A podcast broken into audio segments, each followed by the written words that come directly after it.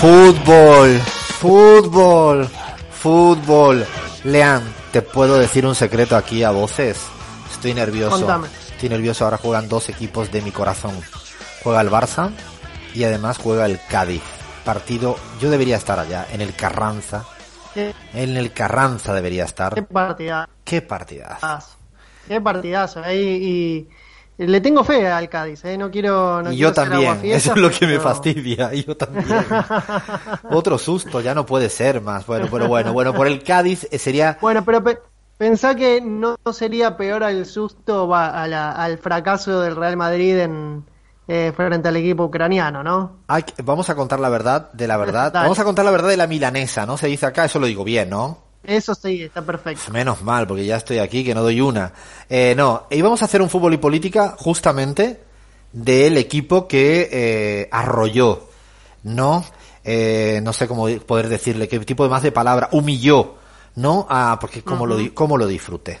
Cómo lo disfruté que le pasara por encima al Real Madrid, pero lo tenemos preparado, hablamos del Shakhtar Donetsk, ¿no? Un equipo Sí. ucraniano maravilloso, que juega muy bien, juega muy bien. Tiene un hay mucho latinoamericano, brasileros. mucho brasilero, Sí. mucho brasilero.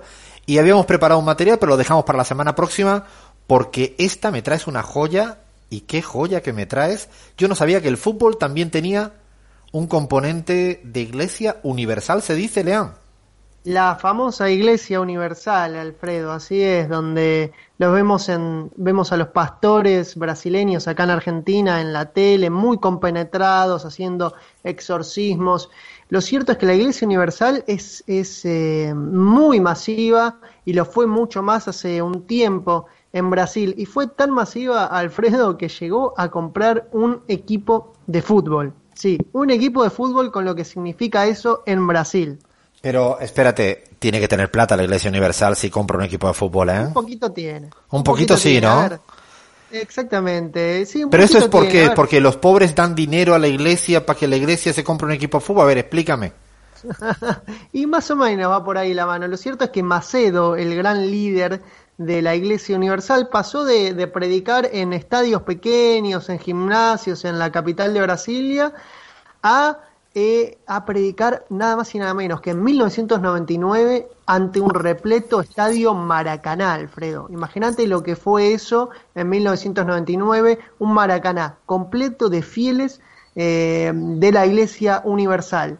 Y obviamente envalentonado por ese eh, estadio, ya se sentía un Rolling Stone, Macedo, ¿no? No es para "¿Por qué menos, no?". ¿eh, compa? No es Sí. para menos eso. Está, o sea, re- llenar un Maracaná, ni siquiera yo me creo que muchos equipos de fútbol lo logren. No, no, no, para nada, y muchos artistas tampoco. Así que que eh, Macedo, envalentonado por eso, dijo, bueno, ya está, ¿por qué no un club de fútbol ahora? Si puedo llenar estadios, si puedo llenar estadios que me vengan a escuchar mi prédica, ¿por qué no estadios que vean un club de fútbol con la camiseta de la Iglesia Universal? Y fue eh, para más o menos para esa fecha que vi un, pequeño equipo de Río de Janeiro llamado Internacional Football Club, nada que ver ¿Cómo con te ha salido de eso, Le-. Lean? ¿Cómo te- no te lo voy a dejar pasar por alto, así. ¿No te piensas que aquí uno, uno habla en otro idioma? Aquí todo el mundo, aquí cada quien corre su suerte, ¿eh? Te has metido en un charco, no te vayas a salir tan rápido. Fútbol. Eso no me sale a mí ni para atrás. A ver, Cris, a ver, Cris, dale tú porque esa, aquí la portuguesa, la portuguesa, no, no, no, a la audiencia no se le niega nada. A la audiencia, no- a ver, a ver, a ver, ¿cómo es esto? Fujibou. Ah, no, ya está. Eh, ¿Viste? hay- hay- hay Viste forma que nos dejó ridículo, Impecable, ¿no? ¿eh? Sí. En ridículo. Nos dejó chiquitos. dale, dale, dale, La dale. multilingüe de Crismar. Te cuento que fue un club que eh, lo habían fundado hace poqui, hacía poquito, en 1993, que navegaba en la segunda división del campeonato carioca. Eh, no nos referimos al Brasileirao, sino al campeonato carioca. Así que eh, en el año 2000, más precisamente, Macedo pone la taca-taca, la guita, la, eh, el dinero necesario y, compra este in- internacional y lo rebautiza como Universal Football Club. Y así de esa forma entraba eh, a escena en el fútbol brasileño la camiseta de los colores azul, rojo y blanco como eh, el logo de la Iglesia Universal, los boletos para, para, mm, para la cancha, eh, los vendían durante las celebraciones en los templos, digamos que los fieles estaban un poquito obligados ¿no? a asistir, era como, bueno, venís a la iglesia, tal día y al otro día vas al partido. Eh, Record TV, eh, un canal con, con claros vínculos eh, con la Iglesia Universal, también transmitía todos sus partidos, Alfredo.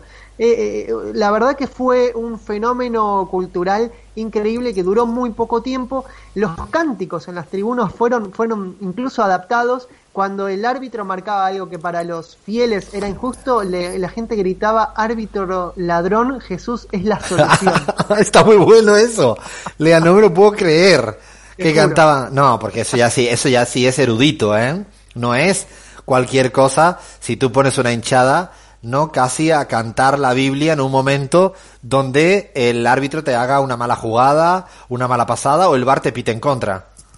Pero además Alfredo montaron como una revolución moral en el campo de juego, porque los jugadores tenían prohibido cometer faltas o decir groserías en el, campo, incluso si a ellos les cometían faltas. Es decir, eh, eh, fue como un fútbol readaptado a los valores de la, de la Iglesia Universal muy interesante, ¿no?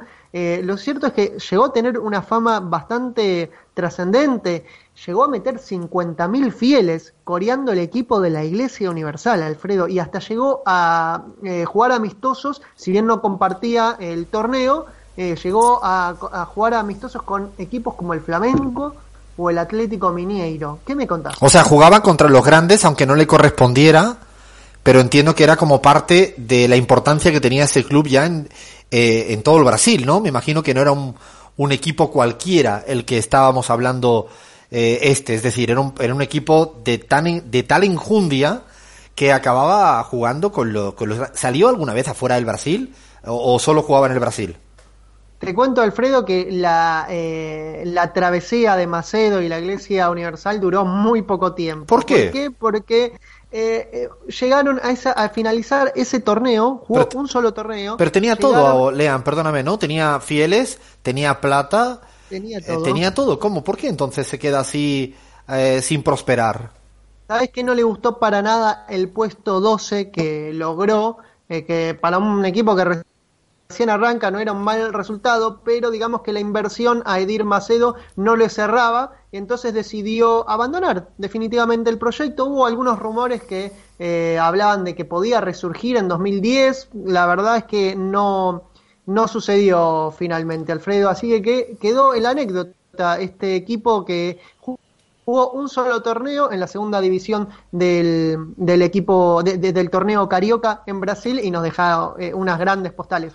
Alfredo, tampoco la relación de, la Iglesia Universal termina en este equipo, sino hay un, futbolista muy, pero muy reconocido que tuvo algunos vínculos tanto con la Iglesia Universal como con el partido relacionado a la Iglesia Universal, que es el famoso PRB de Brasil. Adivina quién es. A ver, iba a decir uno, pero quizás eh, voy a meter la pata, igualmente la voy a meter, para eso estamos aquí al aire.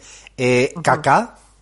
No es Kaká precisamente, que sin, quien sin embargo eh, podemos eh, decir de Kaká que él militaba activamente en la iglesia bautista Peñel y donaba el 10% de su ah, salario. Ya había escuchado algo de ruido, claro, pero no sabía, no soy un experto en la materia, ni mucho menos. Claro, en la, en la iglesia Renacer, este, era, es otra iglesia distinta a la iglesia universal, muy pero muy militante de, de los atletas de Cristo Kaká eh, no es Kaká, es el afiliado al PRB que se afilió en 2018 buscando quizás algún cargo y que finalmente. A ver, espera, espera, espera, espera, Lean, espérate, porque yo estoy con ganas de acertar. Esto es lo que más me encanta a mí. Eh, eh, Ronaldinho, no creo, ¿no? Ronaldinho. No me lo puedo creer, de verdad, lo que me faltaba. Un aventurero, Ronaldinho. Lo que me faltaba. Preso en Paraguay, se hace bolsonarista no, uno de los grandes jugadores. No, no, no, no, no, estoy alucinado. De verdad que no lo sabía y lo he dicho por el jugador más, eh, no sé, yo diría poliédrico que conozco en el Brasil en los tiempos recientes. Además, jugando al fútbol, el número uno. Bueno, de los número uno. Yo de hecho lo adoraba. Lo adoraba verle jugar a fútbol, ni mucho menos la, el recorrido que ha tenido a posteriori. La verdad es que yo dudo un poquito del evangelismo de Ronaldinho, tan conocido por sus famosas fiestas. Lo cierto es que se acercó a la Iglesia Universal por motivos políticos. Hablabas de Kaká, eh, Alfredo, y te cuento que eh, los fundadores de Renacer de Cristo, la iglesia en la cual militaba activamente Kaká, fueron condenados en 2009 a cuatro años de, de prisión, de prisión. ¿por qué, Alfredo? Ni idea, o sea, ¿por qué fue lo de eso? Hasta ahí no llego. El Señor de Jesucristo le permitía que evadían que, que evadan impuestos. Ah, así que, bueno, pero ay. finalmente podemos decir que lo desencantó un poquito a Kaká y dejó de militar tan activamente eh, el evangelismo y se alejó. Pero una pregunta, ¿cómo es esto, Lean? Que te manda, o sea, Dios te manda algún, alguna misiva y te dice, deja de pagar impuestos, ¿cómo, cómo funciona esto? y Alfredo, la verdad es que las iglesias evangélicas en Brasil tienen, tienen bastantes agujeros legales porque se manejan con este tema de, de, las tan famosas donaciones que no sabe uno de dónde vienen, ¿no? Y sí, se lo dona, se lo voy a donar a mi hijo, a mi primo, y bueno, y esto se le llama testaferro, y, pero se llama donación, cosas así, ¿no? Tal cual, Alfredo. Bueno, esto finalmente lo desencantó a Kaká y se terminó eh, alejando de, por lo menos, no, no de su credo evangélico, sino de eh, militar activamente la iglesia renacer de Cristo. Y mm, no sé si tengo tiempo para uno más. Eh, sí, dale, dale. Edison Cavani es otro de los grandes ah, militantes claro, cierto. dentro de dentro de la cancha. Sí, sí, sí. Hasta escribió un libro que se llamaba eh, eh, Lo que llevo en el corazón. Vida, fútbol y fe y que cuenta con el prólogo de nada más y nada menos que de Kaká. No puede ser. ¿Qué, qué, qué, qué tribu, eh? qué tribu. Y además son todos jugadores, eh, o sea, Cavani ahora ya está quizá en su época más baja, pero ha sido un jugador no solo de la selección uruguaya, en el Paris Saint Germain en su apogeo, eh, es un jugador además muy atractivo de ver en la cancha, un gran goleador, que una dupla con, con Luisito Suárez. ¿Te imaginas que en una de estas nos enteremos que Leo Messi se hace una de estas? No es lo que nos faltaba con Messi, ¿eh? en Argentina menos, ¿no, Lean? En Argentina no hay tantos jugadores militantes de, la iglesia evangélica. Sí, hay muchísimos en Brasil, me atrevería a decir la gran mayoría, incluso hasta Neymar tuvo vínculos con la iglesia evangélica. Eh, y en Uruguay hay algunos ejemplos, sí, Cavani es el más eh, eh, resonante, eh, sin dudas, Alfredo. Pero sí, estos atletas de Cristo se destacan por ser activos militantes de la fe evangélica, algo que no sucede con el resto de los jugadores que sí profesan muchos la, fe católica, pero no lo hacen de una forma tan militante. Como yo creo que en este episodio se le podría haber llamado religión y fútbol o fútbol y religión, pero también, evidentemente, como estaba contando Lean, más que vinculado a la política, porque si de Brasil hablamos de este tipo de religión, ¿no? La relación tan fuerte con la política es indisociable, está, está presente y está pasando en todos los lugares de América Latina cada vez más. Yo no tenía ni idea de que la Iglesia Universal se había hecho un equipo de fútbol y una vez creado el, el precedente, estoy convencido de que debe haber a lo mejor no iniciativas de este tipo en Centroamérica y en otros países que desconocemos, así que si algún oyente fanático conoce que nos diga, que nos proponga, porque realmente también el fútbol, la religión y la política. Hoy hicimos eh, no triple carambola con esta sesión. Paramos acá y yo ya tengo ganas de que Abraham descubra la incógnita de qué país venía a hablar. Esto ahora en la pizarra.